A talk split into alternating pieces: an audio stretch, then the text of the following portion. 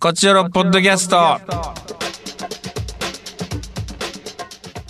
どうも石田です。団長です。さあ団長、もう今はあのですね、じゅ 10, 月23日ですか、 夜も11時過ぎてるんですけども、もう今日はね、あの団長もお出ていただいたんですけど、ヨーロッパ間暗い旅というね、あの番組があって、それのこう、イベント、オンラインイベントっていうのをやってまして、はいはい。暗い旅オンライン11年祭っていう生配信のオンラインイベント。はああ面白かったななんかでそれが終わって、まあ、こういうご時世なんで打ち上げもなくですね、まあうんう帰んってきてこのポッドキャスト収録、い。うん今始めてるっていうところですねで団長も出ていただいて、はい、京都はもうお店の方はね、うんえー時間制限とかそんなのもなくなったんですけど、そうね。なんよねなくなったね、うん今ねまあ全然飲みに行っても、うんはい、もちろん大丈夫なんですけれども、まあ一応ね。そうねうん。一応こういうご時世の打ち上げしないという感じで、でもちょっと面白かったな11年祭がまああの団長にはあのポエトリーラップってっていうのでね、参加してもらってはい。はーいあのー演劇カニ高専ポエトリーラップっていうのをやってて、はいはいまあちょっとこれねアーカイブでもね見れるんで、これぜひともまだねご覧いただいてないという方はアーカイブ見てもらいたいな、まあ、確かに面白い箇所が何箇所もあったしちょっと団長ごめんねあのあの もう人生初めてやけどローションそうですローション相撲やっぱり今日語るならばローションは話せないですね。 今だから帰ってきてシャワー浴びたんだけど、あのーなんだろうこうローションを洗い落とすっていううん。シャワーでなんか仕事したなっていう感じしたもんねなんかシャワー浴びながその場、今まで見てきたバラエティが全部乗っかかってきたわけですからら。いやーなんかこうそうね初めてまあ僕ら芸人さんでもないんでねあんまやることなかったんですけどちょっとイベントの中でそそういうところがある団長はねなんだろうねあれはもう諏訪さんだね諏訪さんが迎えに行ったもんねやっぱりその、うん本当巻き込まれ 事故。うーん。で団長も嫌がったよねやりました。うあれだから、ーん。で僕とか諏訪さんはねまあ言ったら汚れてもいい格好っていうかねそういうのでやってたんで、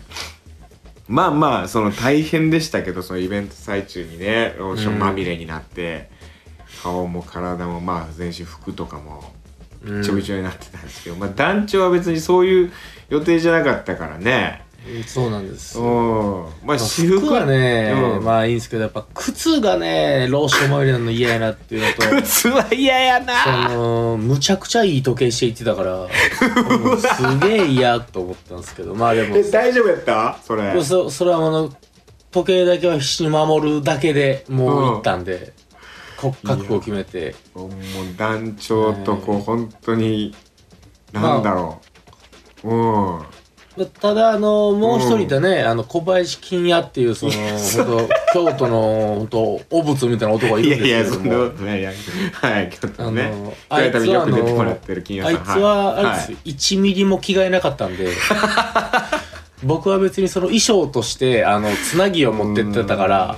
他のね着替えれたけどあの人はもうしそ木の実木のままできてたからそうあねのローションまみれで買えるんじゃないかっていう噂はねありましたけどだ いぶ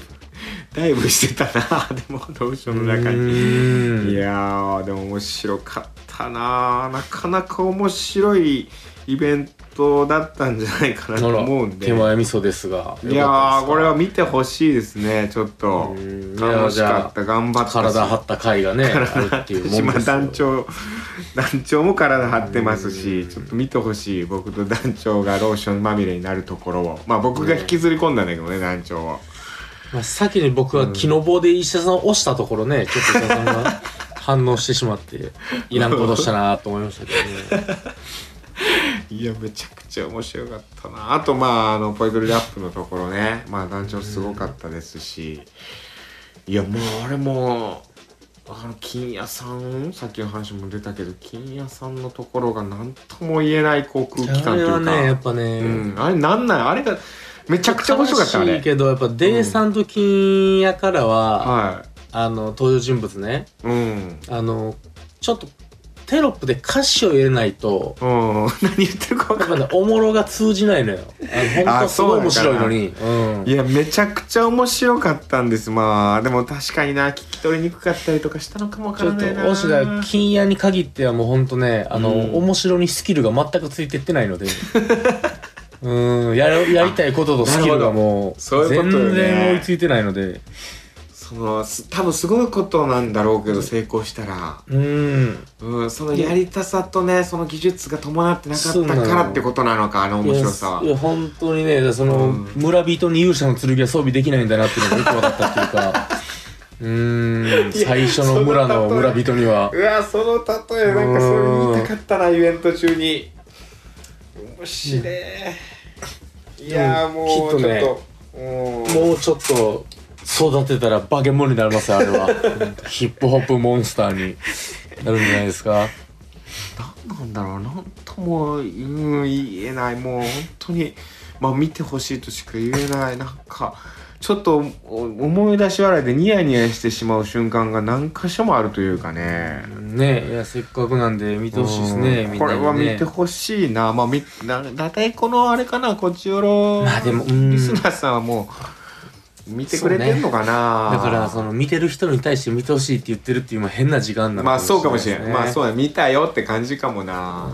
ええじゃあなんかもう思い出話言ってもいいのかなあそこおもろかったなみたいな話していいの言っていいです大丈夫ですなんだろうなでも最初からずっと面白かったんだよなまあポエトリーがとにかく面白かったなポエトリーパニ高専みんな、 僕はもうリハリハが楽しかったですからねああそうなんだねリハで聞いてたんだね 金夜がやっぱ5連続ぐらいでやってるからずっと練習してたんやあれをそうだ息切れしてたから金夜だ けうんええー、でなんか成功してたんでしょリハーサルではいや成功してなくてあしてないんだだしかもだって本番前に変えたんですうよあいつそのえ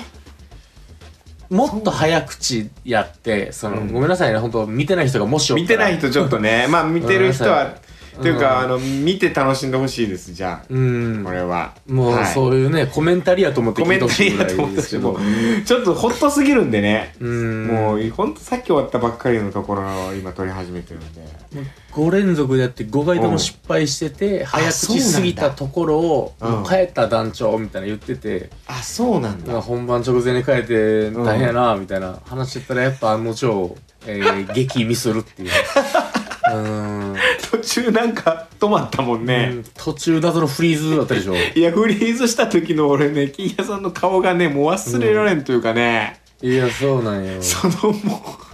うでその前に実は木下いずるさんってねうん、ヨーロッパ局の本公演にも100円で出ていただいたこともあるうん木下さんが、うんあのミスってしまってでもう一回やらせてくださいってね泣きの一回入ったんですよそうそうそうそでそういうのがあってまあでもそれはそれでねまた盛り上がってみたいなのがあったんですけど、だから金谷さん的にはもうミスれないみたいなねうそうそうもっぺんが使えへんから、そうほいでもっぺんやんっていうのはもうね出さんがやったから、うんそれ逆にできなくなったっていうこれうん団長も言ってたんですけど、このバラエティの悪いところでね、確かにねだから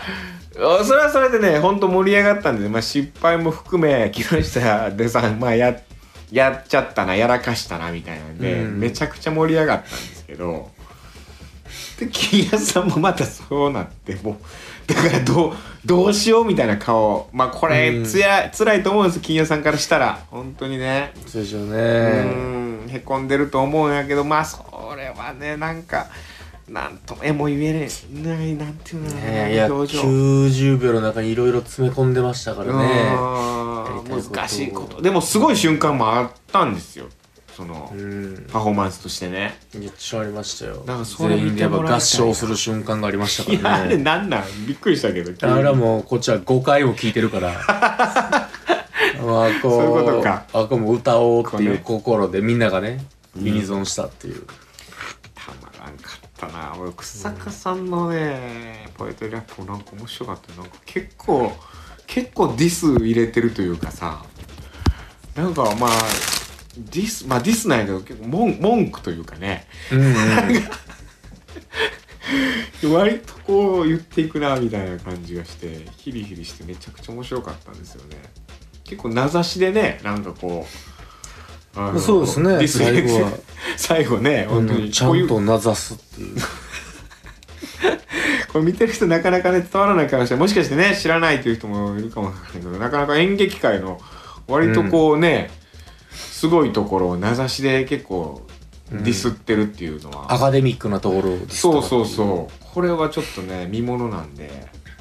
ナディちゃん割とそういうなんかこ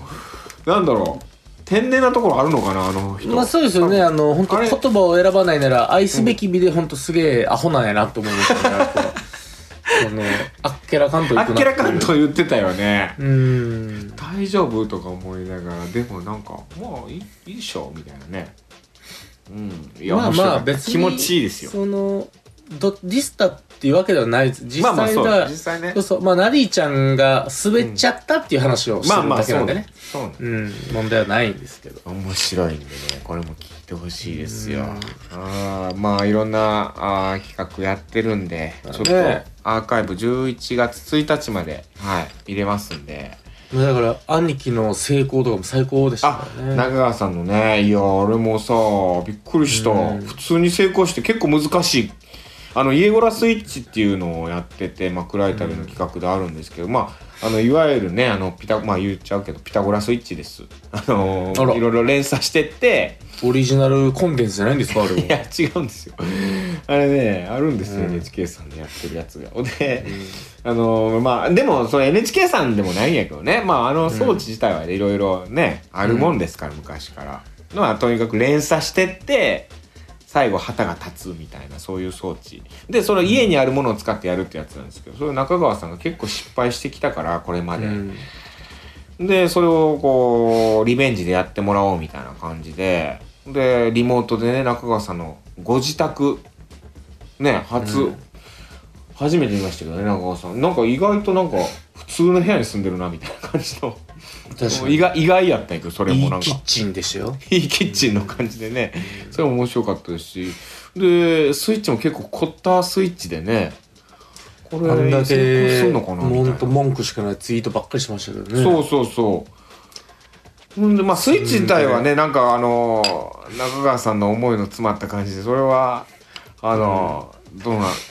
あのやや受けみたいな感じ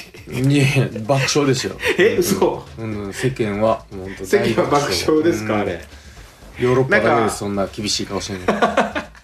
時事ネタみたいな放り込んでたりとかね いやそれはやっぱ真面目な男なんでえ真面目だから時事ネタ入れてんのあれあのーやっぱねヨーロッパのいや井戸上様こと井上さんがツイートでうんあの台本を上げてたんですけどはいはいはいもうあのーこっちのヨーロッパの台本上ではもう兄貴が失敗するの前提やったってそうその悲しいそうなのよだから中継2回入れてて1回目は失敗して2回目でもう1回やるみたいなうんうん感じで組んでたんですけど1回目で、で1回目でも成功することもあると思うんですって言ってて、うんうんうんうんでその場合は多分スイッチがうんしょぼいから、うんちょっとそのスイッチを改良してもらってうんもうちょっといいスイッチにしてくださいとそれうはん成功するのは当たり前ですから、じゃあ次の中継でうんあのもう一回やってもらいますねみたいな感じだったねうんうんうんたっていう裏裏側はね話すと、うんただスイッチもね別にそんな手抜きの感じなくすごい結構凝った感じで作ってたからだからあのーちゃんと兄貴を過小評価してたっていう その、そのやっぱスタッフ陣のねミスがそしたらしっかりめの過小評価やったっていう問題ですほんね。で成功しちゃってうんで2回目どうしようってなってうんなんかあの俺見てないんですけどそれは、うんその別のことやってたんでうんあの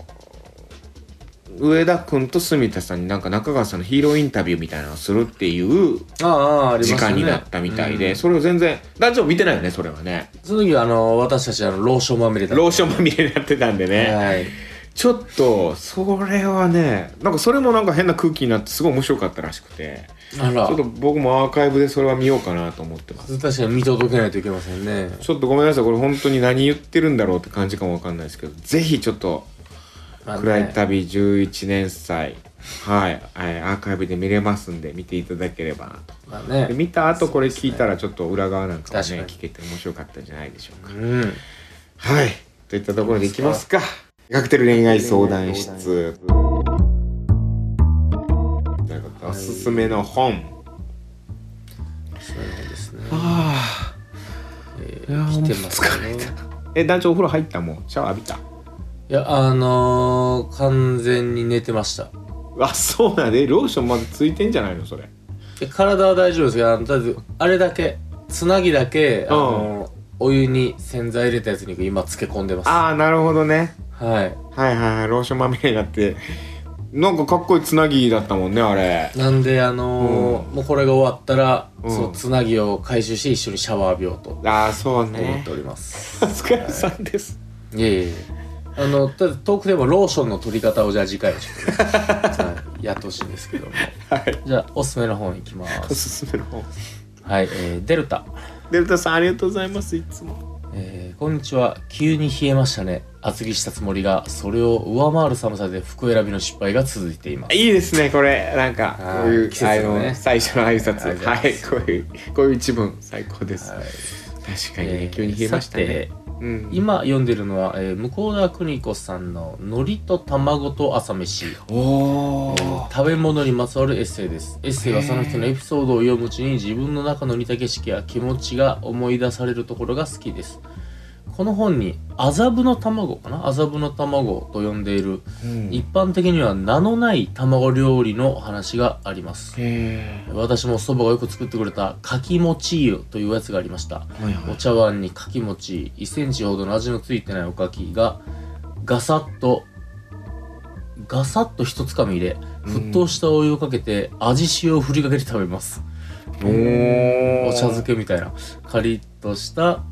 部分としなっとしたおかきが美味しい子供の頃のおやつですお二人の思い出も、思い出の名もなき食べ物ありましたかうわいいですねありがとうございます向田邦子さんね僕も読んだことないですけど読んでみたい食べ物系のエッセイはいいですね確かに好き僕もあの椎名誠さんのなんかエッセイで、うんそのお弁当の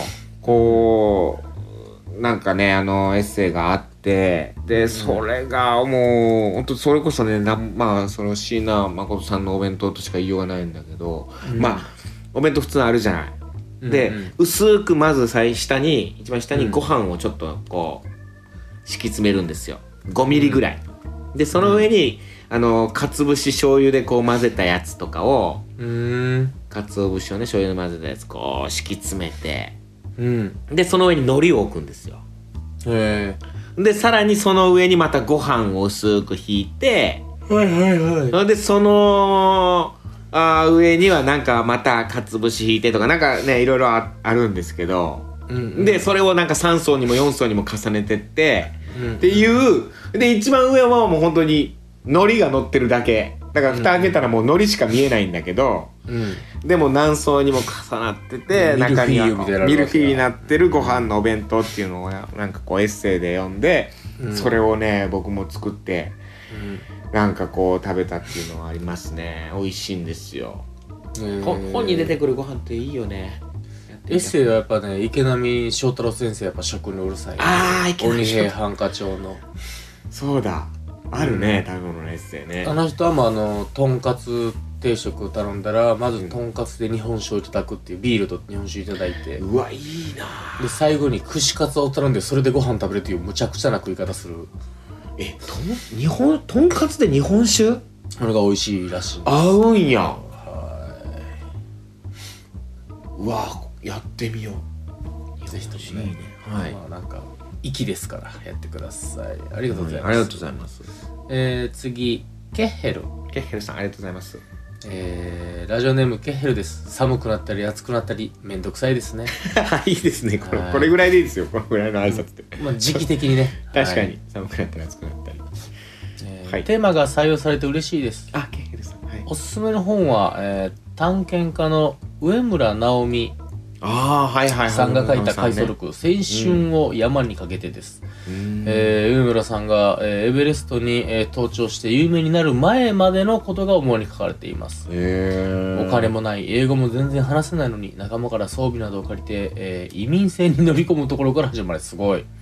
やってることがむちゃくちゃですでもヨーロッパの山々へ自分の足で行ってこの目で見てやるんだという強い気持ちに揺さぶられます、えー漫画だと浅野凛先生の出会いもんがおすすめです京都の和菓子屋さんが舞台です協力でミュージシャンを目指していた和菓子屋の息子が父の入院を知り10年ぶりに実家に帰ると後継ぎは別にいると全然知らない小学生の女の子を紹介されというような話ええますー、いいですねああでもこの登山家の方々のね俺も本好きですね上野さんの本はね読んだことないんでね、ああなるほど僕角畑雄介さんっていうねこう冒険家の方がいるんですけどこの方の本も面白いんですよね、えうんあのーイエティイエティをねこう探 すなんかこうノンフィクションのみんな見てるんですねイエティはイエティ登山家はそうそうそうこれめちゃくちゃ面白いんでね見てほしいあと空白の5マイルも面白かったなこのノンフィクションのねうん、作家の人で角畑祐介さんえーうんちなみにあの来週のテーマ「ハロウィンどうですか?」っていうことでございます確かにあのハケロウィンヘルがアメリカに住んでるらしくてですねえそうなのは いケヘル周アりの家のメリデカコレーションの気合がやばいですっていうものでございますおー写真もね送ってきてくれてます確かにでも今日なんかこう帰りが夜帰り際こうホテルとか見たらもうイルミネーションとか出てきててああもうそんな季節かとかちょっと思ったないやもうだって確か来週末ですもんねねうんえいやもうなんか年末感出てきたというかさいやもう最近はねハロウィン来たらもう終わるなって感じてくれるようになったなんかそう思うねうんハロウィン来てもうクリスマスすぐだもんねそうそううそう11月ほんと一瞬で終わっちゃうんで、ね、一瞬で終わってな日も少ないしそもそもいやありがとうございますではでは次ハロのウメッセィーンですかそうですかあハロウィーンですね次行きますはい、えーエリリン、りがとうございますえー、伊田さん男女さんこんにちは、こんえにちはー日ごとに、えー朝晩の寒暖差が激しくなってきましたがいかがお過ごしでしょうかいやーありがとうございますそうね確かにね寒そうな暖差がのやよっぱ朝寒いもんねいいですねそれぞれ出ますねなんか個性がねこの暑 寒さがめんどくさいですねそうですねって一言の人も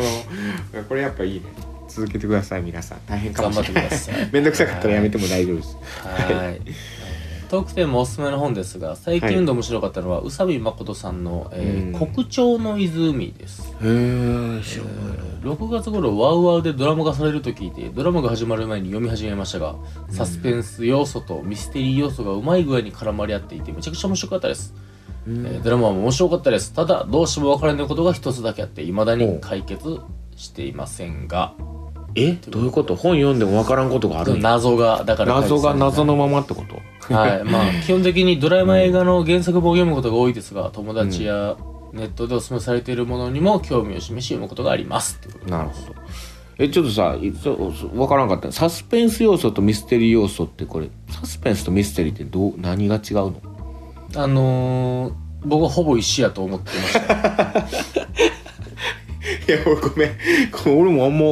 サスペンスはあれこの時はもうかねもう調べんのよサスペンスミステサリスペンース違いで全部出てくんのよあ出てくんのサスペンンスはあれかちょっとこうはい人が死んだりと出てきまかかなしたもう100%出てきました何違い何もうね、ミステリーとサスペンスの違いはこれだっていうサイトがありましたえ何これはねこの両者のジャンルには明確な違いがあります、はえーまずミステリーというジャンル、あ、はい、これは犯人やトリックの謎解きをしていく作品ですああなるほどだからはいまあそう確かにミステリーですよねミステリー謎解き物ってことですよねはいはい、うんでサスペンスは見る人に犯人犯人や真相が明かされていてその解決までの緊張感や不安感を楽しむ作品うんうんだからそのミステリーはうん答えが出てないからこっちも一緒に謎解きするんですよはいはいはいはいサスペンスっていうのはあの、うん犯人や真相がすでに明かされてるのでうんその解決や緊張感だからあなるほどねそう全然違うやだんからあのあのうんあの一番有名なハンマカンマのあれああえっ、とだ名から前出て古こない畑古古畑畑なんとかは犯人とか出て分かりますもん分かってる、うん最初からあれは言ったらサスペンスサスペンス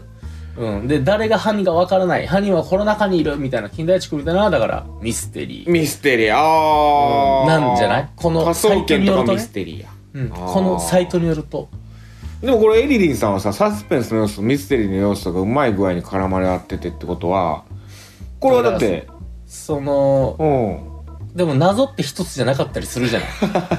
ああ、そういうことかそうそうこのあれは分かっていくんだけどもそこに謎がこう複雑に絡んでいくんじゃないなるほどなへえそれ明確に違うんだねただあの今のサイトが正解かどうかなのかはもう全く分からないいやそうやなネットのその人が言ってるだけやもんなそうなんだ なんかサスペンスはちょっとこうサスペンスなんか人が殺されたりして怖いみたいなでミステリーは別に人が殺されるかどうかわからんみたいなうんまあ、でもミステリーはまあ謎解きっていうのは確かに謎解きはミステリーわかりますねそれはしっくりきますね、うん確かに